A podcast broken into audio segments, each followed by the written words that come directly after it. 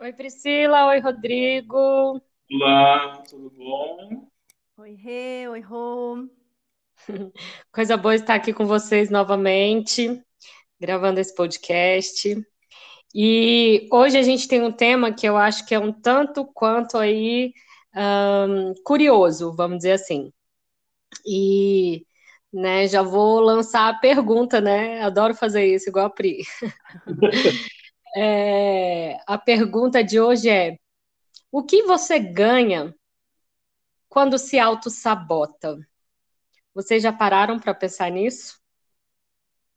Olha, para ser sincero, eu parei quando você falou. eu trouxe aí a minha reflexão, tanto que estava pensando o que, que eu poderia falar sobre isso, né? Sobre esse, esse ganho quando a gente se sabota. Mas acredito que sim, assim, a gente sempre ganha algo, né? Na, na minha aula de constelação IOPT, né, o método IOPT, o meu professor Yuli, ele sempre traz a reflexão que a gente não que a gente não sai de algumas posições familiares porque a gente tem uma imagem que a gente quer manter por algum motivo e a gente ganha algo nessa imagem. Então, às vezes, às vezes não é físico, né? Mas a gente ganha algo também aí que fortalece algo que a gente quer, né? Perfeito. Sim. É, aí fiquei pensando em mim, né? Ouvindo o Rodrigo e pensando, gente, onde que estão meus ganhos? O que, que eu ganho quando eu perco? e eu cheguei num, num movimento que de vida que eu tenho e que eu tenho que observar, porque senão eu estou sempre nele, que é um movimento de reclamar que eu não tenho tempo para nada, quando na verdade sou eu que escolho encher a minha agenda de coisas, né? Então, hoje mesmo, conversando com o Rodrigo, ele me levou a refletir sobre isso. Será que não é aí uma, uma forma de, de ganho, né? Ganho quando eu estou ocupada, quando eu estou achando que eu estou super produtiva, mas que na verdade esse ganho está me levando a perder momentos de pensar em mim, agir por mim, é, olhar para mim. Né? Então, talvez isso esteja dentro de uma, uma autossabotagem. Maravilhoso, Pri. É, muito legal sua fala, muito legal essa visão da constelação também, Rodrigo. É, quando eu fiz a formação em hipnose também, a gente traz muito essa percepção do ganho secundário, porque muitas vezes é, as pessoas elas querem mudar, né? Elas querem sair daquele padrão ali, seja de uma repetição comportamental, seja de um, um sofrimento, né? Mas ela se sente, na verdade, é, travada, né? Como se algo, né, de fato segurasse, é, resistisse ela ali naquele lugar. E um, uma percepção que a gente traz é, também é de olhar uh, ah, para o fato da nossa mente subconsciente sempre acreditar que é, a gente possa estar em perigo, né? Possa, assim, caso eu saia desse padrão, caso eu deixe de viver essa realidade aqui, né? O que, que de ruim pode acontecer comigo? Então, todas as vezes que eu tento fazer esse movimento de saída, né? A mente fala: não, não, não, vamos repetir, não, não, vamos ficar sem horário, vamos marcar todo mundo, né? Vamos, né? É, pensar aqui é, no que pode ser feito para manter esse, esse padrão aqui é, de repetição. Né? Então a gente acaba entrando num piloto automático mesmo, porque é, acaba sendo inconsciente esse movimento. Né? E mesmo depois que existe uma consciência, né? Se ainda existe um ganho em permanecer aonde você está, né? Ok, eu permaneço, né? É, faz mais sentido para mim, me acalenta mais, eu tenho mais ganho, né? É, existe mais, vamos dizer assim, uh, saldo positivo em permanecer, né? Agindo dessa forma do que saldo negativo, né? É por aí. Faz sentido? Muito. Sim. É, eu estou eu tô refletindo aqui nessa questão do permanecer no conhecido, né, para ir para um desconhecido. Porque quando a gente fala de mudança de hábito, por mais que a gente queira, né, aquele hábito que a gente quer mudar, a gente não sabe exatamente como é conviver com aquele hábito, né? E até fico pensando em pessoas em relacionamentos, né? Quantas pessoas falam, ah, olha, eu tô nesse relacionamento, não é bom, mas o pior pode vir, né? Então, acho que o medo, ele também é um, um mecanismo que traz esse efeito, né? O medo do desconhecido, o medo de ir para frente, né? Será que se eu efetivamente mudar, eu vou estar melhor? Então, acho que a gente se apega muito ao que é conhecido, né? Sim. Exatamente. É o, o, Rodrigo é o famoso ruim com ele, pior sem ele, né? Ou é. ruim com ela, pior sem ela. Será, será que é pior? Porque aí vem também o pensamento de você já tentou? Você já experimentou essa mudança? Porque a gente tem medo do desconhecido sem nem botar um pezinho lá, né? E eu me lembrei de dois exemplos práticos dessa questão do, da sabotagem ou do ganho secundário. Atendendo mulheres, eh, eu me deparei em, uma, em um atendimento que a história era a seguinte: é, essa mulher tinha uma irmã com uma, uma questão, uma doença que exigia cuidados. Ela estava numa cama, tá? tomando medicação, acompanhada por um médico, tudo ok. E ela não melhorava. Daí ela começou a, a utilizar, fazer uso de algumas terapias alternativas, ela começou a usar óleos essenciais, enfim, é, várias, várias ferramentas que foram utilizadas, que essa irmã, né, essa mulher que eu atendi, é, foi levando e a, a irmã dela foi aceitando, e aí a melhora foi acontecendo. E ela conseguiu, então, ter energia, ela conseguiu é, recuperar alguns movimentos, ela já conseguia levantar e fazer a própria comida, lavar a própria louça. E a, a mulher que eu atendi, então, viu com aquela melhora que ela podia, então, começar a olhar um pouquinho mais para a vida dela e não precisava estar mais todos os dias na casa da irmã, cuidando da irmã. O que, que aconteceu em menos de duas semanas? A irmã caiu voltou para a cama. Nossa. É. Então, o que, que a uhum. gente entende daí? É, essa irmã se viu, então, sozinha. Poxa, peraí, minha irmã não está mais vindo aqui todo dia. Né? Eu não estou mais tendo aquele apoio, aquele amor. Às vezes é por amor, né? Então, peraí, deixa eu voltar para a cama para poder eu voltar a ter a companhia diária da minha irmã, da minha família. Então, olha que interessante, né? Priscila. Sim. Pode falar, desculpa, depois eu falo. Não? Depois eu trago outro exemplo. Ah, então, você me, me fez pensar justamente no exemplo também, mas exemplo de um livro, né? Daquele livro Como Fazer Amigos e Influenciar Pessoas. Uhum. É, tem um momento que o autor ele cita justamente uma história parecida com essa, mas é de uma mãe e uma filha. E a, a filha, né, ela vai, ela desenvolve uma doença, né, que teoricamente ninguém encontra é, uma explicação para essa doença, né, então vem a explicação de ser autoimune, e ela uh, é cuidada pela mãe, né, só é ela e a mãe. E aí ela vai, né, ficando cada vez mais entrevada, vai defiando ali, vai ficando na cama, e a mãe cuidando dela. E assim, 10 anos se passam né? Dez anos depois, nessa condição de estar acamada, de estar recebendo tudo na mão, a mãe falece. E quando a, a, mãe morre, ela entra em pânico, né? Mas ela entra em pânico por três dias. No terceiro dia, ela levanta da cama e vai tocar a vida dela, né? E começa a trabalhar, enfim, e, vida que segue. Só que durante dez anos, né?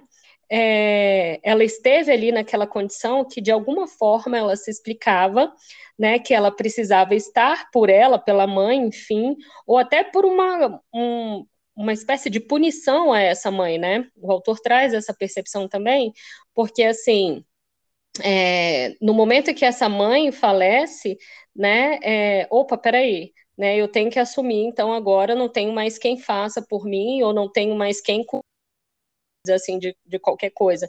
Então, hora de assumir a vida né? E aí você contando essa história me, me remeteu a essa lembrança também, que é, né, um movimento de autossabotagem e, né, como, como a gente falou, né, autossabotagem ou ganho secundário, existia um ganho em estar ali, né? Quando esse ganho acabou, né, o movimento teve que ser feito.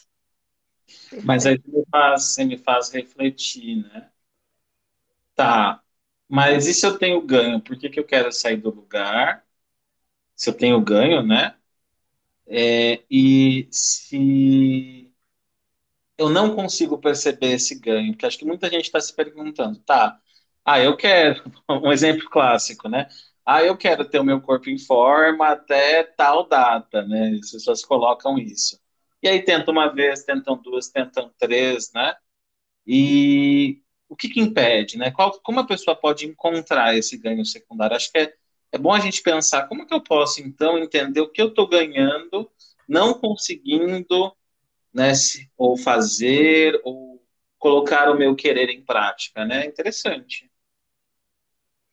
Sim, e o que Sim. eu perco também, né? Quando eu fico nesse possível ganho, tem muitas coisas que a gente perde, né?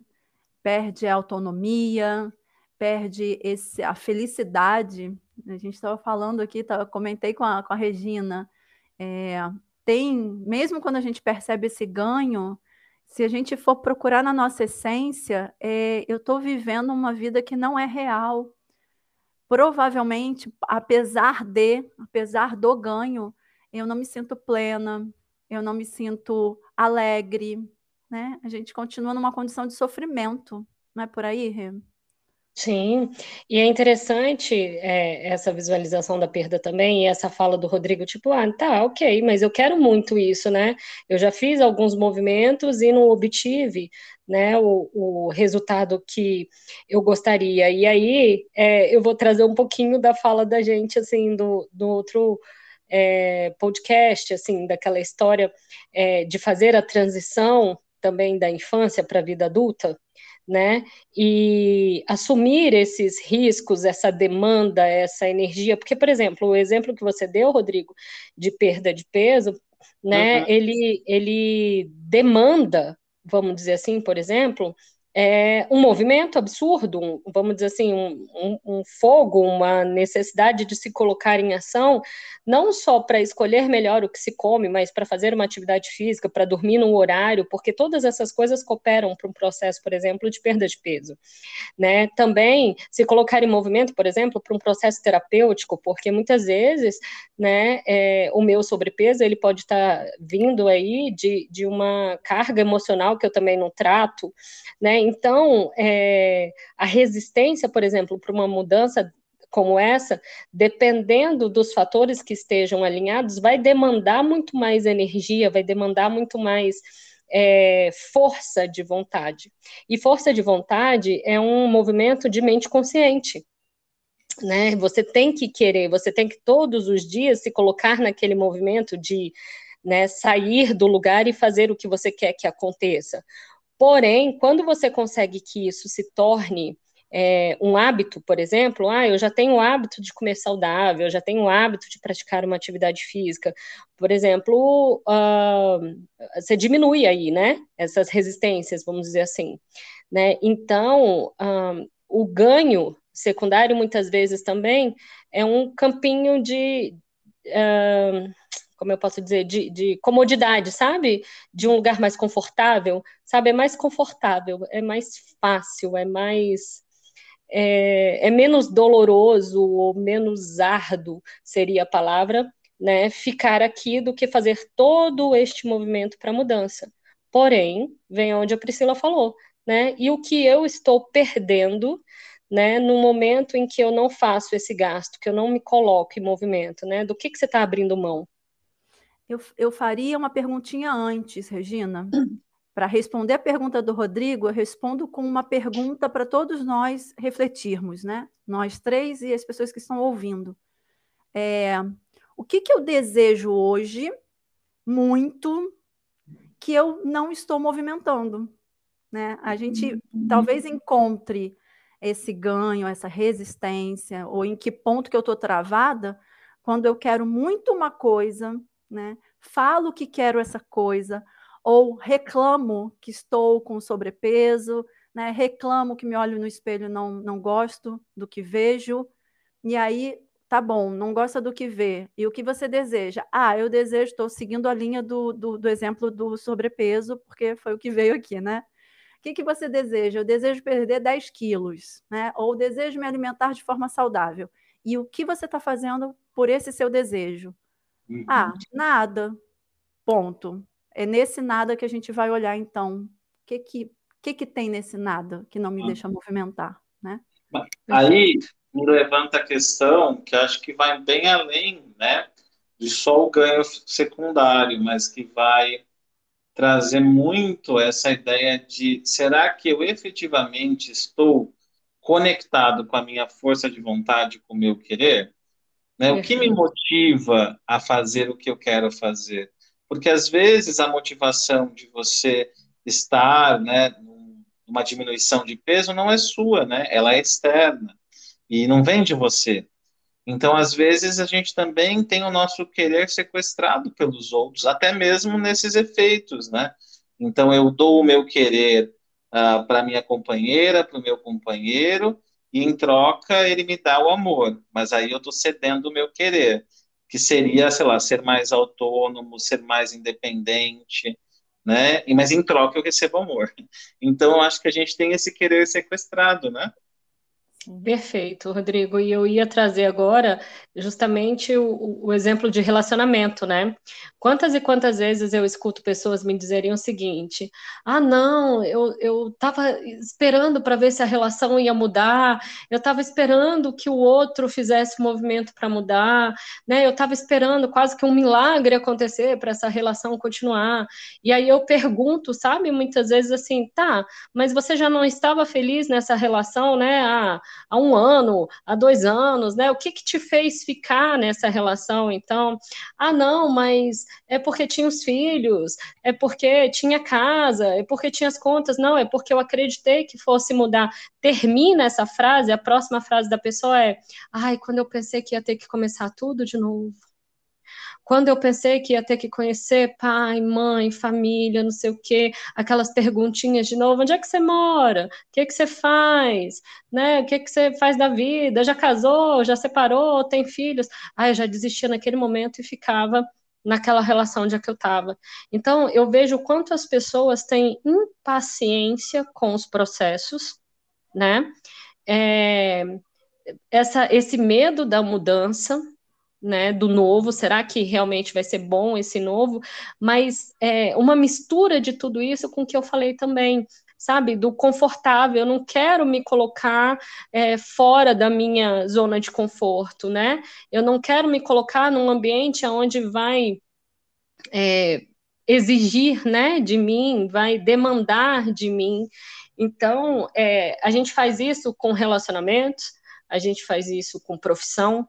Quantas pessoas estão aí insatisfeitas com as suas profissões, mas porque há 15, 20, 30 anos atrás elas escolheram algo para fazer e não têm coragem de mudar, e aí muitas vezes até por isso que você falou, Rodrigo, da introjeção da voz dos outros, né? Uhum. E a gente segue a vida, né? Insatisfeito. Aí talvez até a gente, desculpa, a gente aprendeu que viver é estar insatisfeito, né? Uhum. Viver é nunca, nunca poder realizar o que se quer, né? Eu pensando isso com, com os nossos pais, né? Tipo, não, é assim mesmo, vai, não, não, não reclama. E aí eu vou me acostumando, né, com esses com essas coisas que eu não faço e queria fazer, né, recebendo esses ganhos aí que na verdade são migalhas, porque eu acostumei com migalhas, né? Perfeito. Nós não fomos ensinados a sermos felizes e que essa felicidade não é algo latente, inerte, que a felicidade dá trabalho, muitas vezes.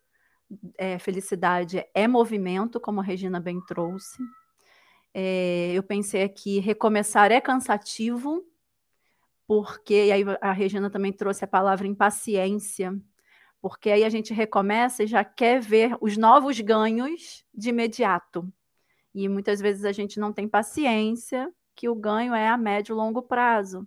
Né? É um, não é uma corrida de 3 quilômetros, é uma maratona, é 21 quilômetros. Então a vitória ela vai vir, ela é certa, mas a gente precisa é, é, caminhar ou correr o percurso todo, percurso todo, né? a estrada toda.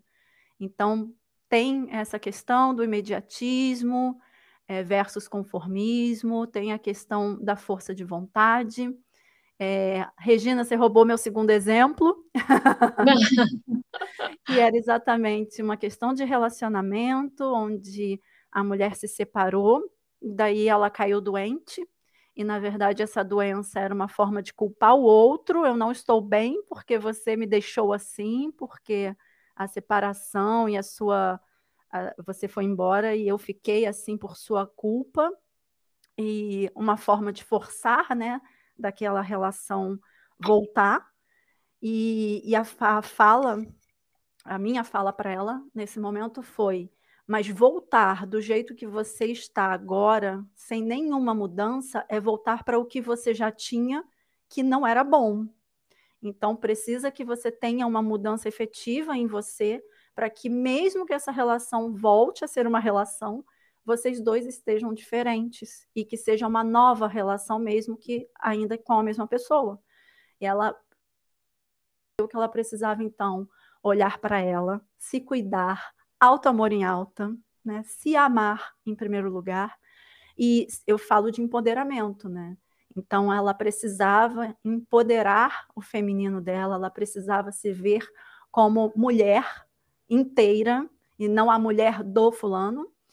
E quando ela começou esse esse olhar para ela, a se sentir bonita, a se arrumar para ela, a se cuidar para ela, é, ela deu um up na vida dela, né? Foi trabalhoso? Foi. Ela teve que sair do cansaço, né? Ela teve que suar a camisa, que é o exercício físico para aquele exemplo lá do sobrepeso.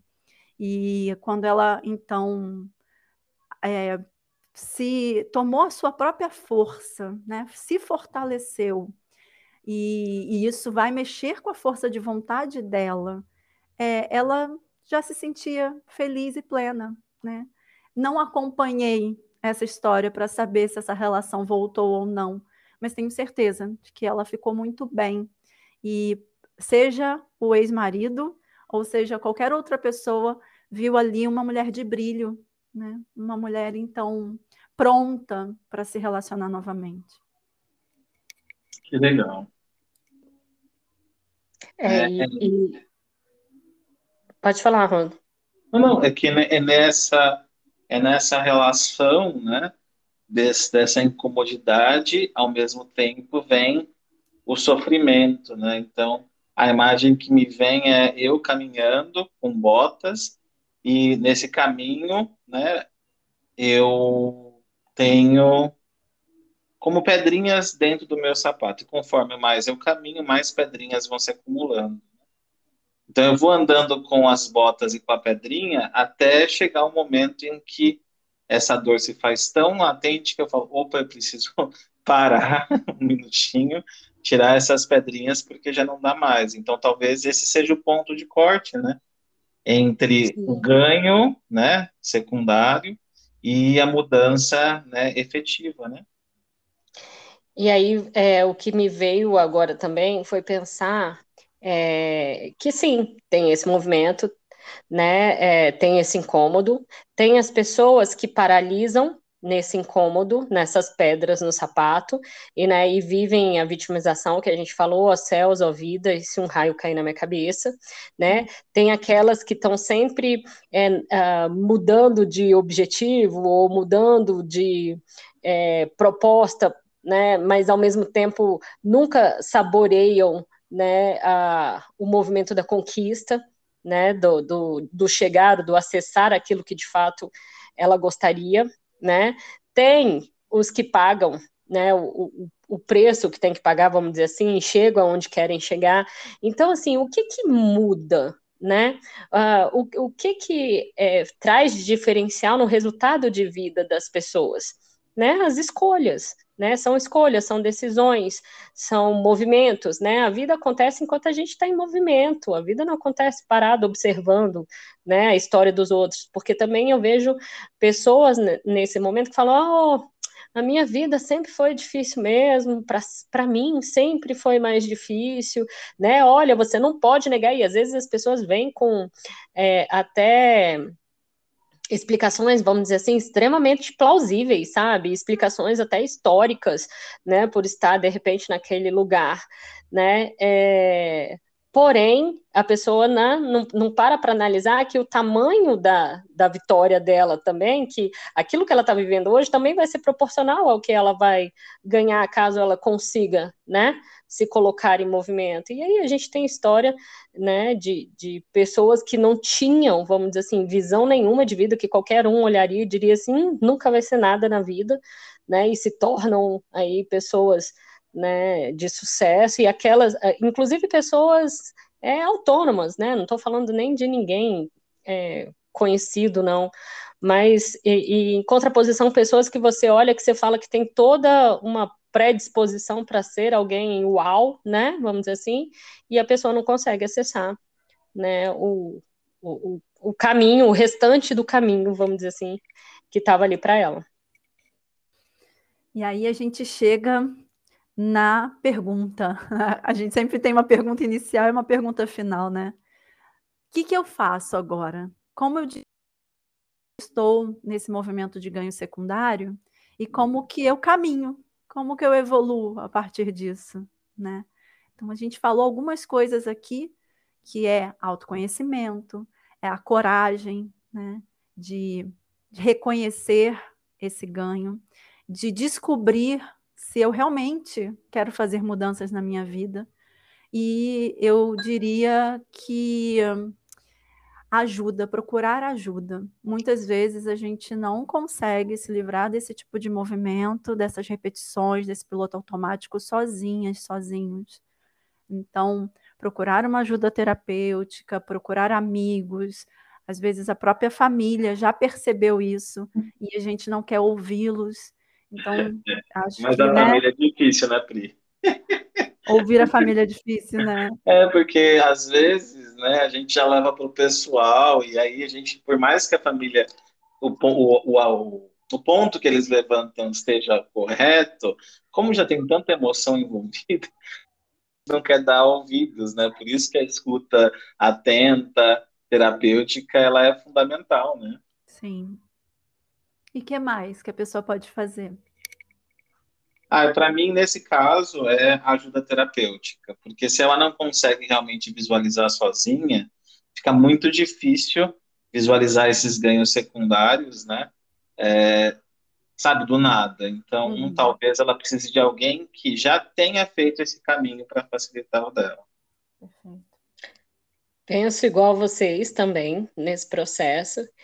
E penso que se eu pudesse dar um conselho, se fosse o caso de aconselhar, eu diria, a frase que eu diria seria: não desista. Né? Talvez você busque até um processo terapêutico hoje, mas ele não uh, te leva para um outro caminho, né? Te leva para um já para uma outra posição onde você não estava, mas é, talvez ainda seja necessário permanecer fazendo outros processos, né? É, concomitantemente, assim. Então, não desistir, sabe? Não desista de você. Não desista de crescer, não, não desista de alcançar, não desista de chegar aonde você acredita que existe, sabe?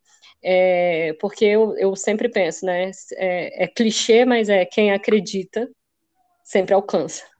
Uou. Muito bom. É isso. E a gente sempre pode andar um pouquinho mais e subir mais um degrau, né? Na nossa jornada de evolução. E eu termino né, a minha participação com a frase né, para as pessoas que é meu mantra, né? Posso não estar aonde, é, aonde eu quero, né? Posso não estar aonde eu desejo, mas já não estou onde comecei. Uau! É isso. Obrigada, então, gente, mais uma vez. Né, um excelente dia para vocês e que este podcast aí acesse muitos corações. É isso que eu desejo. Um beijão. Tchau, tchau. Gratidão. Obrigada.